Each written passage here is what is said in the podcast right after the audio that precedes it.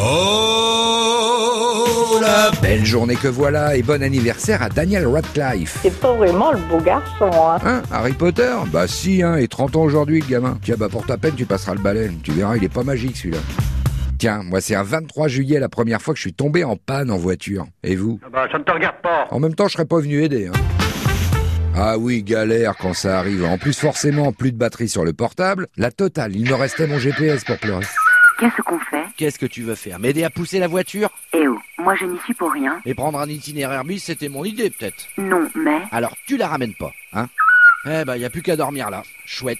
Non, ça c'est un hibou. Pff, on va prendre l'itinéraire bis. Tu sais, Quoi c'est la première fois qu'on passe une nuit ensemble. Non mais ça va pas, non. Arrête. hein. C'est ta femme qui va être jalouse. Bon, tu sais quoi Je vais t'éteindre. Hein. Non, s'il te plaît.